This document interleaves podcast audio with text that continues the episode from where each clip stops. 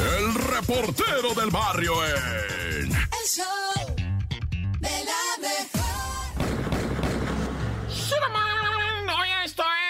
mejor 97.7, es el show de la mejor. Y tiene nota roja. O sea, acá me dijeron, oye, report del barrio, ¿qué onda? Discútete con esta que está bien marciana, ¿no? Simón, le dije, yo me la viento. Pues resulta ser que una menor de edad fue localizada en Hidalgo, en Pachuca, y se la habían robado en la Álvaro Obregón, la habían subido a una camioneta, todo parece ser, ¿verdad? Es que está muy raro, güey, la neta, o sea, la, la muchachita menor, ¿verdad? Salió de la escuela ahí en la Álvaro Obregón, testigos aseguran que se subió a un taxi, el taxista dijo, eh, no, no se subió, no se subió, hasta que de repente, ah, sí, ya me acordé, sí, se, ah, este, se bajó antes, dice, ¿antes de qué, güey? ¿Cómo sabes dónde se iba a bajar? O sea, ¿cómo si sabías primero cosas y luego no sabías? O sea, el, eh, el vato, no, pues es que ella siempre se bajaba en, ah, o sea, sí la tenías bien clachada y luego dijiste que no sabíamos de quién estaban hablando. Entonces está raro todo esto. El caso es que esta menor de edad, Elizabeth Jiménez, localizada después de cuatro días de búsqueda. Hijo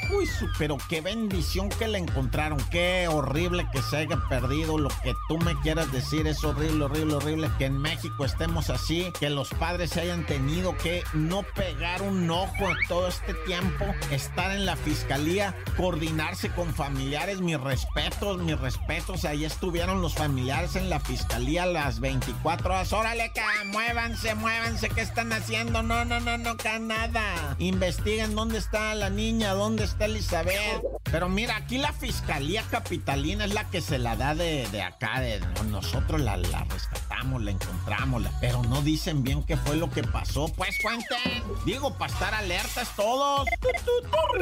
Y bueno, en Morelos, una cosa bien horrible. Fíjate que pasó en lo que viene siendo, ¿verdad?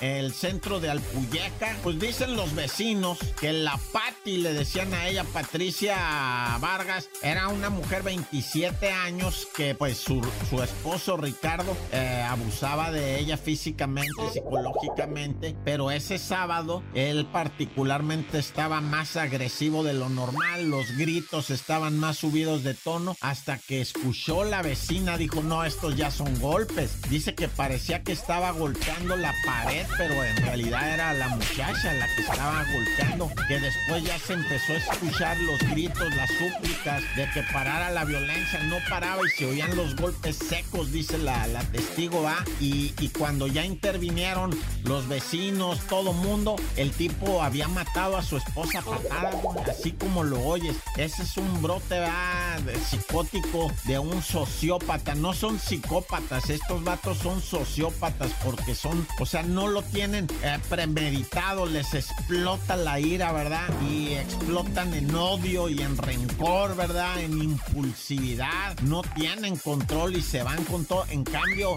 si fueran psicópatas, como estaban diciendo, no, es que es un psicópata. No, no, el psicópata ese, ese disfruta con el dolor, ¿verdad? No, el sociópata es impulsivo, se vuelve loco a las patadas, ¿verdad? No, qué espanto, pero raza, aléjense de la raza violenta hasta que no se cure. ¡Corta!